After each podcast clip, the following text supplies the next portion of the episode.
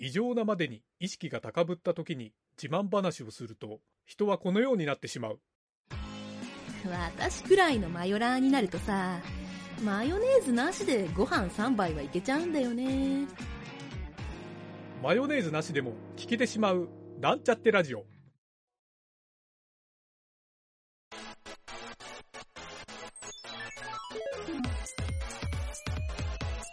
なんちゃってラジ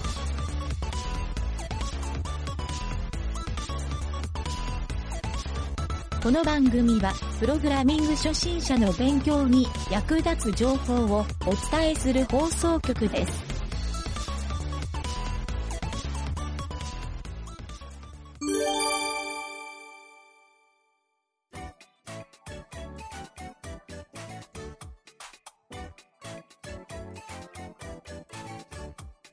ゲチカーの大冒険。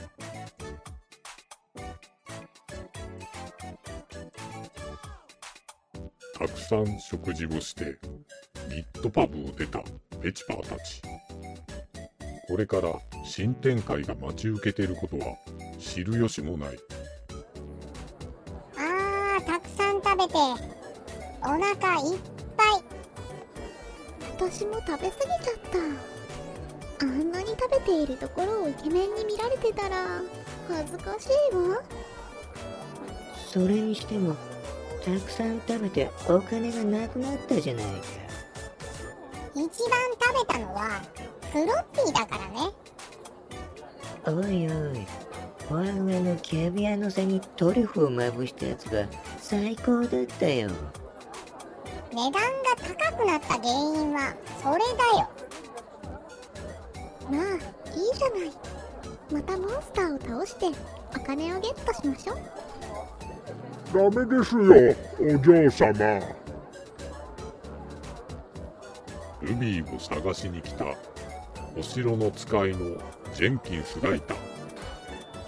もうしつこいわね私はお城には戻らないって言ったでしょ？そうもいかないんですよ。王様もお妃様も心配しておられます。ルビーちゃんモンスターなんて倒さずにお城に戻った方がいいんじゃないの？お城だったら、もっと美味しいものがたくさん食べられるんじゃないのか？あなたたちは何も知らないからそんなことが言ってられるのよ。その時、目の前にあった大きな看板から音が出て、その看板の絵が動き出した。さあさあ目の前を歩いてるおじさんもおばさんも坊ちゃんも嬢ちゃんも。何でも揃うスペシャルマーケットへ。寄ってらっしゃい見てらっしゃい。ここは毎日目が飛び出るほどの大安売りだよ。物の始まりが1ならば国の始まりが大和の国。島の始まりが淡路島。泥棒の始まりが石川の五右衛門なら博打打ちの始まりが熊坂の長藩初めばかりでは話にならない続いた数字が2。兄さん寄ってらっしゃいは吉原の株。二吉が通る東海道。憎まれ小僧が世にはばかる。日記の壇上はお芝居の上での憎まれ役。続いた数字が3つ。三三六歩で引け目がない。三で死んだが三島のおせん。おせんばかりが女子じゃないよ。京都は極楽地坂の門前で、かの小野小町が三日三晩飲まず食わずにのたれ死んだのが33。とにかく3という数字はあやが悪い。この黒い本、色が黒いか黒いが色か。色が黒くて食いつきたいが、私は入れ歯で歯が立たない。色は黒いが味見ておくれ。味は大和の吊るし柿。色が黒くて買い手がなけりゃ山のカラスはゴケばかり。続いた数字が4つ。四谷赤坂麹町。チャラチャラ流れるお茶の水。粋な姉ちゃん立ちしょんべん。白く咲いた百合の花。四角四面は豆腐屋の娘。色は白いが水臭い。一度変われば二度変わる。三度変われば四度変わる。淀川の水車。タレを待つやらくるくると。続いた数字が5つ。5本5本とナミさんが磯の浜辺でねえあなた。昔武士の位を六というかの後藤又兵衛が槍一本で六万石。ろくでもない子供ができちゃいけないということで教育修行の一環としてお父さん買っていただきましょう。この絵本。どうです？ね。真っ赤な表紙。赤い赤いは何見てわかる？赤いもの見て迷わぬものは鬼物金物石仏千里旅する記者でさえ赤い旗見てちょっと止まるというやつ。七つ長野の高禅寺八つ谷中の奥寺で手鍋下げてもわしゃいとやせぬ。あなた百までわしゃ九十九まで共にしらみの語るまで。さあ買い手がなかったら私これで家業三年の患いと思って諦めます。朝の匠の神じゃないが腹切ったつもりで負けましょう。ね。これで買い手がなかったら西に行って上の東に行って御徒町。西と東の泣き別れというやつ。ね。角は一流デパートの赤木や黒木や白木屋さんで紅おしらいつけたお姉ちゃんにくださいちょうだいで願いますと。600が700くだらない品物だが今日はそれだけくださいとは言わない。どう？ただでやっては義理が悪い。ね。これで買い手がなかったらしょうがない。今日は小じの行列だ。ほら持ってけ小じ野郎。とにかく毎日爆売り中。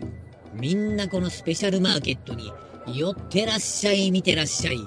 結構毛だらけ猫灰だらけ。お尻の周りはクソだらけときやがっ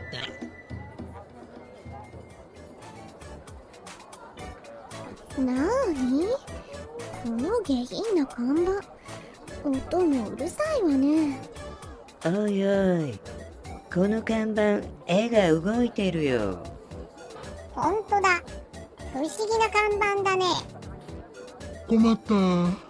困ったその看板のすぐ横で一人のおじさんが何やら困っている様子だった。あのー、何かお困りですか？おいおいペチパ何にでも首を突っ込むんじゃないよ。あっしはそこで雑貨を売っているお店をやってるものですが最近お客さんがさっぱり来なくて困ってたんですよおいおい。よくある経営者のお悩みじゃないか。それがそうでもなくて町の中央に大きなお店ができたんですよ。そのお店が町中にこの絵が動く看板を設置してるんですよ。なんでもこの看板のことをホームページっていうらしくて。物珍しさに客をたくさん集めてるみたいなんですよ。おかげでうちの店にさっぱり客が来なくなって困ってるんですよ。そっか。これはインターネットね。インターネット？この間もインテリ風の通りすがりの人がインターネットでホームページっていうのを作らないとお店にお客さんが来てくれないって言ってたんですがあっしはそういうことは全くわからなくて困っていたんですよ。ルビーちゃんインターネットって何か知ってるの？いいえ詳しくは知らないけどインターネットっていうのが最近世の中で広まっているっていうのを聞いたことがあるのよね。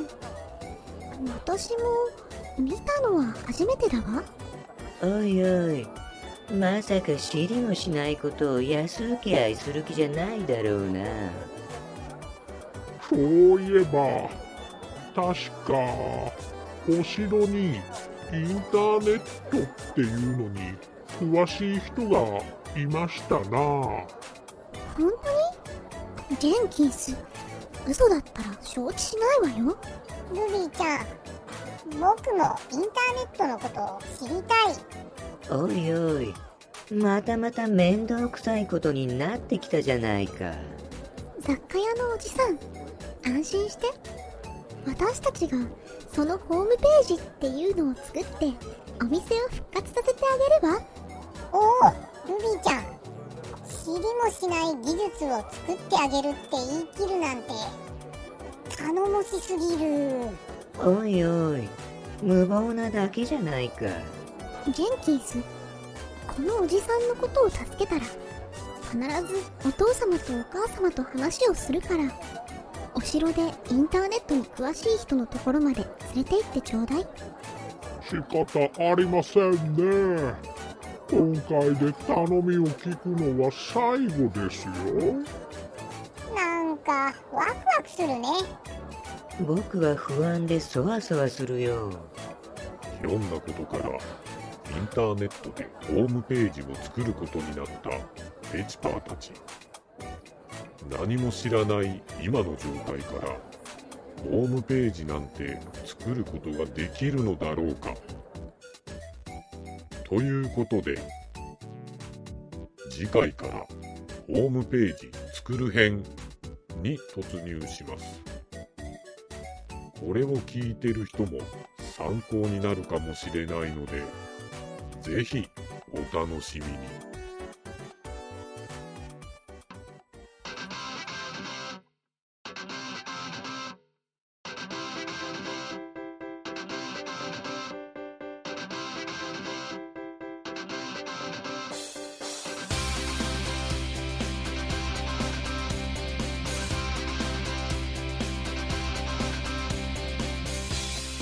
このラジオドラマは、企画、原案、構成、脚本、湯桁、声、湯桁、影織、南條、音、音ロジック JP、ムスムス、魔王魂、動画シンドローム JP、効果音ラボ、提供、株式会社ミントでお送りしました。また、次回も聞いてくださいね。